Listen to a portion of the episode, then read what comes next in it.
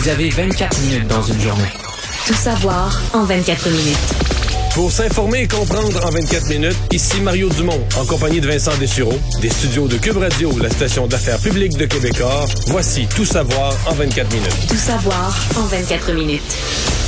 Journée marquée par beaucoup de débats politiques. Est-ce que Pierre, euh, Paul Saint-Pierre Plamondon se présentera dans Marie-Victorin? Christian Dubé qui affronte les syndicats, le, la bisbille chez les conservateurs. On y reviendra dans les prochaines minutes. Mais commençons avec la COVID et la vaccination, parce qu'aujourd'hui, Christian Dubé faisait un point de presse euh, pour dévoiler qu'il y aura maintenant possibilité pour les 70 ans et plus d'avoir une troisième dose. Troisième dose facultative, euh, mais qui sera accessible en raison d'une baisse d'efficacité remarquée, on sait, dans plusieurs études de la vaccination sur le plus long terme, entre autres chez les particulièrement les 80 ans et plus.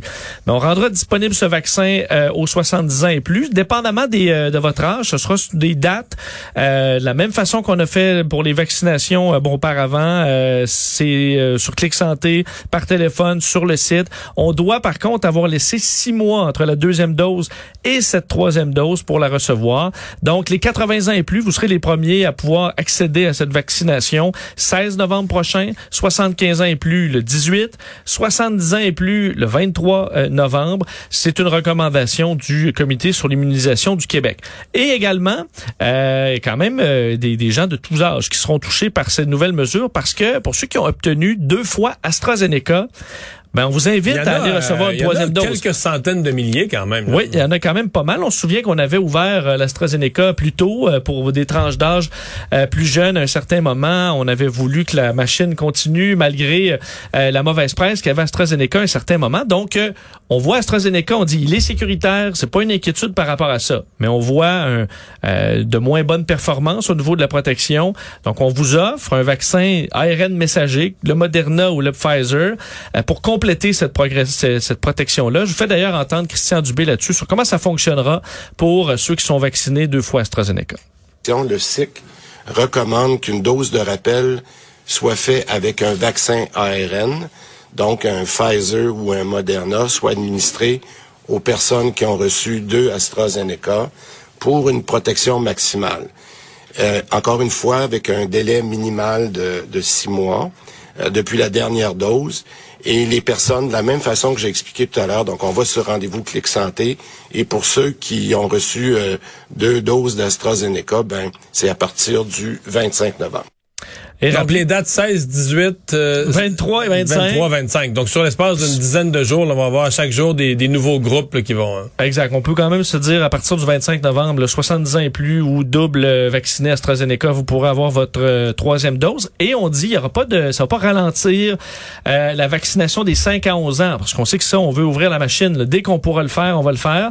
Euh, mais on dit que les deux, on est capable de les faire en parallèle sans problème. D'ailleurs, pour la vaccination dans les RPA de la troisième dose, ça avance et d'ici la fin novembre, ce sera complété.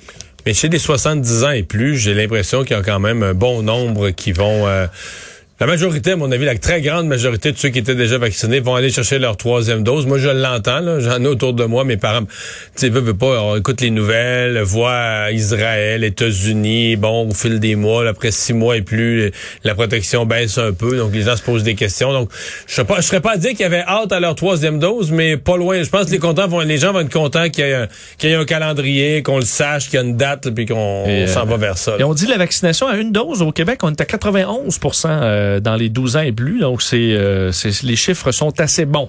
Euh, d'ailleurs, Santé Canada aujourd'hui autorisait le vaccin Pfizer en dose de rappel, donc pour toute la population. Ça veut pas dire qu'on va aller de l'avant avec ça, mais c'est autorisé. Alors, si jamais les gouvernements des provinces ont besoin d'autoriser cette vaccination-là, elle sera permise. Alors, assez sécuritaire, assez efficace. c'est ce que garantit Santé Canada aujourd'hui.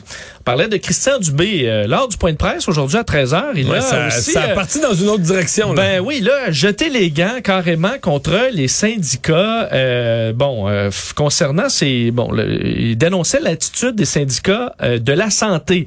On est en négociation. On veut que, bon, on veut ramener des gens dans la profession, aller chercher des retraités, aller chercher des gens qui sont au privé. On veut travailler avec les syndicats, au dire de Christian Dubé, pour aller de l'avant. Et la question des primes de 12 à 18 000 dollars qui ont été annoncées pour recruter et retenir des infirmières dans le réseau de la santé, mais selon Christian Dubé, Euh, dans les négociations avec les syndicats, le point qui revient, c'est euh, de permettre aux délégués syndicaux d'avoir accès à ces primes-là. Les 300 délégués syndicaux à peu près.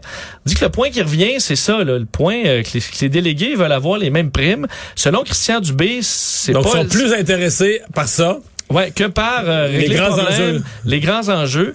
Euh, Christian Dubé l'a dit clairement aujourd'hui. Je vais vous le faire entendre et compléter avec euh, François Legault, qui aussi dans son point de presse euh, aujourd'hui a en a rajouté sur le dossier. Écoutez Christian Dubé. C'est plus leur priorité d'avoir accès à cette prime-là, alors que l'intention de nos primes était pour les infirmières qui sont sur le terrain en train de soigner des patients. Ça serait bien de s'élever au-dessus de leurs intérêts personnels. OK? Les délégués syndicaux là, qui viennent nous rencontrer là, euh, régulièrement, qui s'élèvent au-dessus de la mêlée, puis qui nous aident à aller chercher du personnel. Euh, la demande qui revient, puis qui semble être l'enjeu, c'est est-ce que les 300 représentants syndicaux vont avoir le droit à la prime de 15 000 de temps plein? Alors que la prime de temps plein, ben, c'était prévu pour les euh, infirmières qui soit reviennent à temps plein ou passent de temps partiel à temps plein. Mais c'est une prime d'assiduité au au travail infirmier. Est-ce que, Oui. que tu te donnes aux délégués syndicaux qui, qui, qui, qui ont- qui prennent font, du qui font temps à du- part pour- qui font du travail de bureau euh, syndical? euh? Ben, j'ai entendu deux points. Entendu à la fois, oui, euh, ça n'a pas de bon sens, et d'autres dire là, à 300, avec le gouvernement en paix, puis aide de l'avant, là, on s'en- on s'engage dans des conflits avec les, les syndicats. Est-ce que c'est, euh, est-ce que ça va permettre d'avancer quoi que ce soit? Ben, je comprends que des gens disent ça. Ça serait plus simple, là. Règle, donne, donne, quoi, ça va coûter, euh, ça à va 300, coûter. au prix que ça coûte. euh, Ah ouais. Un million de plus. Deux millions de plus. Dix millions de plus. Ben, c'est parce qu'à un moment donné, euh, on, on- tu sais, c'est une prime d'assiduité. Puis on la verse, nous les contribuables, on la verse pour un but précis, là, parce qu'on veut plus de services, on veut vraiment, il manque de monde. On la donne aux délégués syndicaux qui font pas du tout. Oui, il n'y a pas un patient qui. Non, non, il n'y a pas de patient, il n'y a pas de service. là-dedans. là. Fait que là, la question, je comprends ce que ce qu'on dit là. Est-ce que le gouvernement devrait acheter la paix? Avec notre argent Est-ce que le gouvernement devrait acheter, prendre mon argent puis acheter la paix puis donner des primes à des gens qui de, donc qui méritent pas du tout la prime en fonction des critères établis, mais pour dire, regarde, eux autres ils ont du pouvoir, ils sont le délégué syndical, fait qu'ils Faut ont- qu'ils soient contents. fait que s'ils sont pas contents, ils vont mettre le bordel dans tout le reste. Ben j'ai de la misère avec ça. Mais là, est-ce qu'une sortie comme ça, ça peut. Là, je comprends que dans non, la ça va mettre le feu aux poudres. Ouais. Mais, mais dans la population, si le gouvernement sent qu'il peut faire cette sortie-là, parce que moi, je pense que dans la population, les, les syndicats de la santé, c'est un record mondial de perdre la sympathie du public. En Mais Est-ce que, est-ce que ça peut perdre la sympathie de leurs membres? C'est peut-être eux, eux autres qui ont envoyé un message aujourd'hui à dire là, vos, vos délégués, là, ils se battent pour euh, leur poche, Oui, parce pas qu'en pour la atten- vôtre. en attendant, les, les, les, les autres n'ont pas le, le, le versement de la prime est retardé par ça. Donc, les autres n'ont pas leur prime parce que les délégués syndicaux font une sorte d'obstruction parce que parce qu'ils peuvent pas y participer là, au Ouais. bu- au, buffet. Est-ce que ça peut mettre de la pression? De la à l'interne, je sais pas. Mais moi, je pense que dans le public, il y a une impatience. Dans le public, il y a une, euh, un sentiment que les syndicats, euh, à cause de la vaccination obligatoire, où ils se sont mis à défendre les non-vaccinés, sans le vouloir vraiment, mais je pense que le- l'idée que les syndicats de la santé, là, en pleine pandémie, ont travaillé pour trouver des solutions, et que là, depuis six mois, ils sont passés d'un extrême à l'autre, qui sont dans leurs intérêts personnels, euh, plus jamais dans les intérêts de la collectivité. Je pense que Christian Dubé a senti qu'il y avait une il y avait de la Mais- marge auprès du public là, pour attaquer. Mais Christian Dubé qui lâche les gants contre les médecins, contre les éducatrices, contre les infirmières, est-ce que là, euh, il va y avoir trop de combats? hein? Ah, ça, c'est une autre affaire. On peut pas faire tous les mener tous les combats en même temps.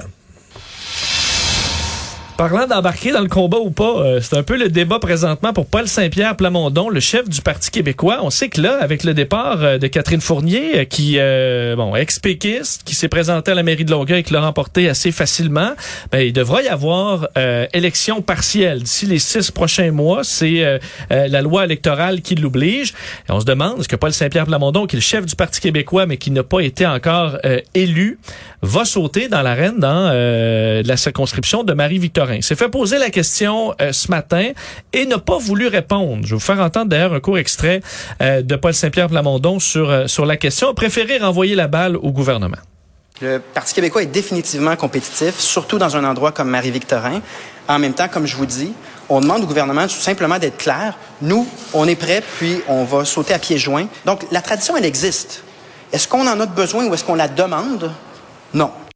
La tradition euh, auquel euh, Paul Saint-Pierre Plamondon fait référence, c'est de retirer euh, des, euh, des candidats euh, d'une circonscription pour laisser un chef entrer plus facilement à l'Assemblée nationale. Euh, Dominique il n'y a pas de, y a pas de tradition pour le chef du quatrième parti ou du troisième parti d'opposition. Tu sais, la tradition, qui, qui est à moitié une tradition, mais quand même, la tradition, c'est de dire le chef de l'opposition officielle, compte tenu qu'il a un rôle parlementaire important de surveillance du gouvernement, ben on va le laisser passer. Puis souvent même, euh, souvent même le premier ministre le laisse passer dans son, surtout quand il y avait deux partis là, parce qu'on aime mieux l'avoir assis en face de soi qu'à faire des tournées régionales puis à convaincre des électeurs. Oui. Bon, mais euh, Parce que dans ce cas-là, on pourrait faire entrer Éric Duhem aussi, là. Ouais, non, moi je, je, on- je pense pas que cette tradition-là là, vraiment s'applique tant que ça dans ce cas-ci ou qu'il y a vraiment là une euh, euh, qu'il y a- qu'il y a vraiment un appel, tu sais que ce soit mettons indigne de la part des autres partis de présenter des candidats contre Paul Saint-Pierre Plamondon. Moi je vais te dire dans le cas de M. Saint-Pierre Plamondon, moi si j'étais son conseiller, je lui dirais, je vais peut-être étonner certaines personnes, mais je lui dirais n'y va pas. Parce que le PQ est trop faible présentement et tu peux pas revirer une tendance nationale comme ça dans une seule partielle. là. Puis à un moment le parti est tellement rendu faible que peu importe la partielle, soit dans Marie-Victorin ou dans n'importe quelle autre circonscription, tu peux plus gagner. T'as plus assez d'appui, t'as plus assez de momentum dans la population pour gagner. Bon. Dans une élection générale, ça veut pas dire que ça va marcher, mais t'as au moins une chance. De- Et de- en tant que chef, t'es quand même présent, là. Tu fais Oh faire oui. les débats. Tu fais des euh, débats des Toi-même, chefs. personnellement, t'as beaucoup plus de visibilité. des points de presse quotidiens, des débats des chefs. Donc, si tu arrives avec un bon programme, des annonces fortes, des candidatures surprises, des candidatures vedettes, bing, bing, bang, tu fais des annonces à tous les jours. Puis là, tu arrives au débat, puis là, tu comprends, tu... T'es bon. T'es bon, tu performes. Là, tu peux gagner 4, 5, 6, 7 points dans les sondages. Et là, ça devient pensable de regagner des comtés. Donc, moi, je, me- je lui dirais de se concentrer. Ça, c'est le choix A pour moi. Le choix B, c'est d'y aller. Mais s'arrêter de l'annoncer aujourd'hui. Là, c'est là, c'est le scénario Braveheart. Tu connais le film Braveheart? tu dis, moi, je suis confiant, je, Je lève, fonce. je lève le poing vers le ciel, puis je pars, puis la poussière en arrière de moi, puis Checkez-moi bien l'aller. à la guerre.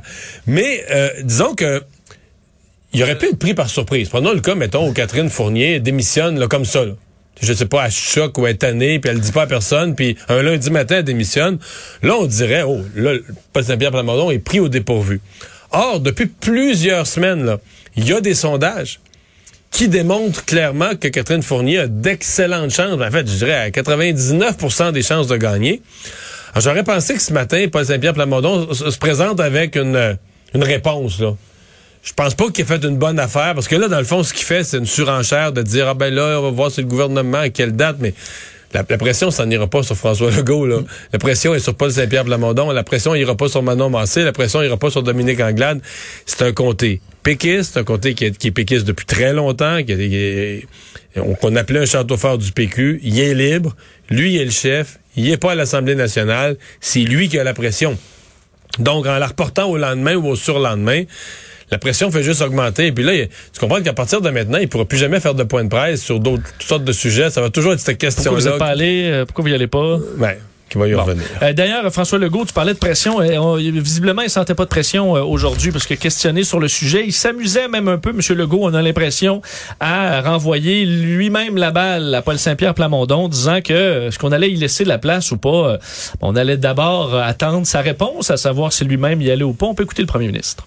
Même si, ce serait à notre avantage de faire une élection rapide compte tenu des sondages, je pense que les gens, euh, entre autres de Marie-Victorin, ont eu deux élections, mais finalement, comme la loi nous y oblige, euh, d'ici six mois, il y aura une élection. Maintenant, j'ai bien noté l'hésitation de PSPP. J'aimerais euh, d'abord savoir si le chef du Parti québécois veut se présenter dans Marie-Victorin avant de prendre une décision si on va ou non présenter un candidat dans Marie-Victorin. Vous seriez ouvert à lui laisser le champ libre, si je comprends Et bien. je veux d'abord voir si effectivement là, euh, Monsieur Saint-Pierre Plamondon se présente ou non Bon, on s'amuse un peu. Dans le cas de Dominique Anglade, ben, qu'elle disait euh, vouloir respecter la, la tradition, elle n'allait pas présenter de candidat. On comprend qu'elle n'aurait pas gagné euh, visiblement Fini- euh, dans ce quatrième, fini quatrième la dernière fois, puis finirait pas mieux euh, cette fois-ci. Donc, on comprend que pour le Parti libéral, c'est pas si c'est pas si tentant.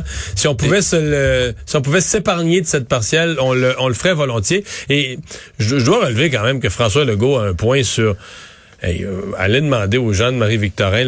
On a eu, c'est beaucoup, là, on a eu deux élections en quoi, six semaines, là, 20, 20, 20 septembre euh, au, euh, au 7, euh, 7 novembre. là, sur, euh, Est-ce que les gens veulent une troisième, mettons, à la, à la mi-décembre, une troisième On élection? voit avec les taux de participation, on peut s'imaginer bien que, que non. D'ailleurs, tu as eu une, une- une candidate euh, annoncée dans ton émission, Martine Ouellette. Ben oui, ce matin, LCN. euh, qui euh, se présentera également là-bas. Alors, Pour euh, le parti, c'est le parti Climat ben, parti- Québec. Climat Québec, exactement, pour ramener le dossier euh, climatique à l'avant-plan. parce que pour elle, les, euh, les autres partis, le Québec solidaire, qui non, sont pas sérieux sur le climat, puis le PQ sont pas sérieux sur le climat, puis tous les autres partis sont pas vraiment sérieux sur le climat. Elle qui était à Glasgow. euh, Exactement. Pour parler de cette importante question. Tout savoir en 24 minutes. Euh, re- revenons sur le projet de loi 21, enfin la loi 21 plutôt, euh, qui est contesté en cours, entre autres par la commission scolaire English Montreal, qui vient de euh, ben, de, de perdre, d'être débouté en cours, alors que euh, ben, fait par la cour d'appel et ne pourra donc recruter des enseignants euh, portant des signes religieux. Faut rappeler que ce dossier-là remonte à bon 2019, euh, jugement, bon, il y avait eu contestation dans un jugement de la cour supérieure. On avait maintenu la loi 21, mais tout en suspendant certains articles touchant les commissions scolaires anglophones. Donc, on pouvait euh, continuer l'embauche ou avoir des enseignants avec des signes religieux euh, pour les commissions Mais scolaires le anglophones. gouvernement du Québec est allé en appel sur ce petit bout de défaite-là. Ouais, très rapidement, Simon Jolin Barrette avait dit bon, nous on s'en va en appel, on n'est vraiment pas d'accord avec ce jugement. Et voilà que euh, le gouvernement du Québec gagne en appel, euh, de sorte que euh, les, euh, ben, les, les, les, euh, la commission scolaire, La loi scolaires, s'appliquer. euh, va continuer de s'appliquer sur le fond parce qu'il y a d'autres appels du jugement euh, sur bon le fond de l'affaire. Est-ce que la, la, la loi 21 euh, Est bon, constitutionnelle pas, ça, ça Alors en attendant euh, le fond de l'affaire, la commission scolaire English Montreal ne pourra pas recruter euh, d'enseignants avec des signes religieux. Alors c'est pas la fin du dossier, mais c'est une victoire aujourd'hui euh, du gouvernement du Québec. Parlons du bilan de l'UPAC. Aujourd'hui, c'était attendu, hein, cette, euh, bon, ce, ce, ce, ce bilan de Frédéric Godreau, le commissaire, alors que l'UPAC est aux prises avec plusieurs problèmes. Et ce que lui-même, Frédéric Godreau, a qualifié de crise de confiance en ce moment qui touche l'institution? Euh, il a rappelé, euh, bon, dans son bilan, le, le rôle essentiel, selon lui, d'un corps de police spécialisé au Québec sur la corruption. Il se donne trois ans pour redorer l'image de l'UPAC, régler cette crise de confiance, un défi euh, important selon lui. La marche est haute, mais croit que c'est important euh, de le faire. N'est pas fermé à ce que l'UPAC change de nom. Euh, Mais ça, euh, ça c'est... je mais trouve ça, que c'est- il dit c'est pas, euh, écoute, il est pas, il est pas fermé, mais il voit pas, je pense, l'importance de ça. Je vais le faire entendre d'ailleurs parce que c'était sur cette question-là, Ouais. l'extrait, je vais vous faire entendre. Euh, il y a d'autres priorités là, là-dessus et entre autres, c'est l'importance, selon lui, à la base, d'avoir une unité permanente anticorruption. Je peux comprendre que euh, le mot UPAC, avec le temps, euh, a, comment a été remis en question. Euh, il y a eu euh, il y a cette crise de confiance-là qu'on a présentement. Euh, moi, je pense que l'important, c'est qu'il y ait des gens qui, de façon permanente, enquêtent sur la corruption. Au Québec, c'est ça qui est fondamental. L'unité permanente anticorruption, en fait, c'est un ensemble d'équipes désignées qui regroupent donc la Commission de la construction, la Régie du bâtiment, Revenu Québec, les équipes de sûreté du Québec. Essentiellement, c'est un, recoupement par décret d'organisations qui luttent contre la corruption. faut que ça se maintienne. Il faut pas perdre de vue le, comment dire, le fondement même d'avoir des gens qui s'intéressent à ça de façon permanente. Très d'accord. Moi, je sais qu'il y a des gens qui posent la question, puis là, on est écœuré de l'UPAC, est-ce qu'on devrait ramener ça dans la SQ? Je trouve qu'à un moment donné, il faut qu'un peuple se branche. C'est ça qu'on a... C'est ça qu'on a défait. Avant ça, c'était les crimes économiques de la SQ, puis on disait, ah, ben là, ils ont toutes sortes de crimes économiques, ils s'en occupent pas, la corruption municipale, personne ne surveille ça, on a créé. Et je sais que personne veut entendre ça. Mais moi, là, je pense pas que c'est si corrompu que ça. Mais je sais, personne va entendre. On aime l'idée, encore plus dans le monde journalistique, on aime l'idée que si on savait vraiment tout ce qui se passe dans un petit village, puis d'un ville, puis tout ça, t'es écœurant, t'es écœurant. Mais c'est c'est peut-être pas si pire que ça. là. Peut-être qu'il y a moins de dénonciations à l'UPAC parce que justement, ben, ben, regarde, on, on- on est drôle les médias. On s'époumonnait là dimanche soir comment c'est beau là, des nouveaux élus municipaux, plus jeunes, nouvelle Un renouveau. génération, un renouveau. Mais pourquoi on est on est tous convaincus que ce monde-là c'est des voleurs puis qu'il faudrait qu'il y ait les menottes dans un an là? Vont avoir toutes des enveloppes brunes pleines de cash. Les euh, menottes, vont toute la gang. C'est pas vrai, là, tu sais. Donc, puis, je pense que le- la présence d'un chien de garde qui s'appelle l'UPAC, qui fait des formations, là, tous les nouveaux élus, là, ils vont être rencontrés, puis des formations, Veux, veux pas, tout le monde marche les fesses serrées. Puis quand tu mets, t'additionnes la présence de l'UPAC avec les effets de la commission Charbonneau, avec tous les changements aux règles de financement des partis, des règles de financement municipal, puis tout ça, ben, tant, puis ils vont toujours en attraper. Je suis pas en train de dire qu'il y aura plus de corruption. Il y a toujours quelqu'un qui va s'essayer quelque part, puis à un moment donné, il va être dénoncé, puis l'UPAC est là. Mais qu'il y ait moins de dossiers, que des dossiers gros comme ce qui s'est passé à Laval, là.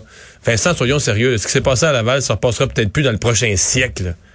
C'est, il faut, faut accepter ça, puis on le veut-tu, on veut-tu? C'est ce qu'on souhaite aussi, là, qu'il n'y en ait Ben, pas d'autres. On veut-tu qu'ils se reproduisent un Laval pour que l'UPAC puisse en arrêter 35 encore? C'est sûr que d'ailleurs, il dit avoir pris très au sérieux les dossiers, euh, dont euh, le, le- le revers là, au tribunal dans le dossier de l'ex-maire de Terrebonne qui avait blâmé des enquêteurs Ah ouais, sur des grave, enquêtes bâclées et, comp- et compagnie. Il n'a pas commenté l'affaire, mais il dit prendre ça très au sérieux. On dit aussi qu'il y a une hausse des arrestations cette année par rapport à l'année dernière. Je vais vous faire entendre Geneviève Guilbeault, la ministre de la Sécurité publique, qui justement euh, revenait là-dessus disant que l'UPAC a quand même changé. On a changé les outils de l'UPAC maintenant et on va les laisser faire un peu. Euh, mais euh, elle est quand même un peu impatiente. En temps normal, Geneviève Guilbeault, on peut l'écouter. Donnons-leur une chance de, de pouvoir utiliser de manière optimale et complète les outils qu'on a enfin mis à leur disposition à travers deux projets de loi. Fait qu'à un moment donné, euh, on nomme des gens indépendants pour faire un travail à la tête d'institutions indépendantes. Ces gens-là, c'est leur responsabilité de faire fonctionner les institutions. Nous, notre, moi, ma responsabilité, c'est de leur donner les outils. C'est fait. Maintenant, euh, moi aussi, je suis pas particulièrement patiente dans la vie, donc euh, là, je pense qu'il va falloir à un moment donné aussi que ça évolue. Mais je considère qu'en ce moment, ils ont les outils et qu'il faut leur laisser le temps de, euh, de tirer profit de l'application de ces outils-là. voilà. Bon, euh, dépôt aujourd'hui du euh, rapport de la coroner Stéphanie Gamache sur euh, la mort tragique de Marilyn Lévesque le 22 janvier 2020 dans un hôtel de Québec. Vous vous souvenez probablement de cette histoire-là, la victime tuée par Eustachio Galaise, un homme euh, bon avec qui elle se trouvait accompagné dans une chambre d'hôtel de Sainte-Foy, accusé qui était euh, bon en, en- qui était en maison de transition encore après le meurtre de son ex-conjointe en 2004. Euh, ce dossier qui avait ébranlé le Québec, mais incluant le Service correctionnel Canada et la Commission des libérations conditionnelles qui avait apporté même de nouvelles Oui, parce mesures qu'eux, dans leur eux pratique. avaient la responsabilité du suivi de l'individu, qui était dans une transition, une sorte de sortie de prison progressive. Quand Oui. il a, il- commis le geste irréparable, lui à qui on accordait même des visites dans des salons de massage érotiques, un peu pour satisfaire euh, sa, sa- sa vie sexuelle. Euh, C'était très particulier. Et la coroner aujourd'hui qui estime que euh, ces changements qui ont été faits chez Service correctionnel Canada et la Commission des libérations conditionnelles, que ces changements sont insuffisants euh, parce qu'ils ne visent pas la responsabilisation du délinquant. Euh, on veut que cette personne-là se responsabilise et elle pourrait le faire, selon la coroner, avec un bracelet électronique euh, avec géolocalisation qui permettrait de vérifier les dires de la personne. Parce que dans ce cas-là, Eustachio Galès disait plein de choses, euh, bon, à la maison de transition qui n'étaient pas nécessairement vraies. Avec un bracelet de la sorte, on pourrait vérifier euh, les dires d'un délinquant. Elle le souhaite, là, le bracelet électronique, dans des cas d'homicide, dans un contexte de violence conjugale. Alors, ce qui est assez, on parle de cas très graves, là, des homicides dans des euh, cas de violence conjugale. Euh, ça permettrait de les surveiller davantage. La ministre de la Sécurité publique, Geneviève Guilbeault, a dit attendre qu'il y ait un rapport de faisabilité là, dans ce dossier-là qui est en train de se faire. Elle se dit favorable à l'idée, mais certaines réserves quand même, disant que ce sera pas un miracle non plus. Moi, l'idée du bracelet, là, je... surtout que là, on a un bel exemple de quelqu'un qui ment, qui ment au service correctionnel, qui ment aux, gens qui ont le, le- la responsabilité du, du suivi de son dossier, de ses, de ses allées et venues. Puis, euh, à un moment donné, t'as, t'as des directives, t'as des... euh, euh, tu- le- le- le- L'État qui surveille un, un ex-détenu ou une personne en sortie de prison, en semi-liberté, doit se donner des outils pour que la semi-liberté soit vraiment une semi-liberté et non pas une liberté euh, qui est pleine et entière. Et je termine, Mario, avec une nouvelle euh, ben, qui me déprime concernant le retour de l'humain sur la Lune. Qu'est-ce qu'il y a là? Ben, c'était prévu pour 2024, c'est reporté Voyons. à 2025 en raison de délais tout, tout est reporté, là, les complotistes qui attendaient euh, le retour de qui attendaient le de Kennedy John F. Jr. Kennedy Jr. c'est Oui, reporté. Mais là, c'est pas la pluie qui retarde, c'est euh, ben, le développement, euh, entre autres, de, bon, de toute cette mission vers la Lune, là, Artemis, euh, qui doit faire son premier vol non habité en 2022. On s'attendait à ce qu'il y ait des retards, et là, ben, ça a été confirmé. 2025, il faut dire, retour de l'humain sur la Lune, mais surtout la première femme, euh, parce que ce sera une femme, la prochaine, euh, à, fait, le prochain être humain à débarquer sur euh, notre satellite. Alors, à suivre, mais des délais. Tu vois? Ça, ça a été reporté. Oui. En contrepartie, il y a quelque chose qui a été devancé. C'est quoi? Mais c'est Michael Rousseau, le président d'Air Canada, qui ce matin a dit qu'il avait déjà commencé à apprendre le français dans une lettre à ses employés. Écoute, il a une euh, maintenant euh, qui est un bon, professeur privé pour lui apprendre euh, le français. Penses-tu qu'il est dans un, un good mood pour apprendre le français? Quand il est là son heure de français, là, le mercredi, euh, après sa journée de travail. Il est dans quel état? Résumer l'actualité en 24 minutes et même rire un peu. Mission accomplie, Vincent.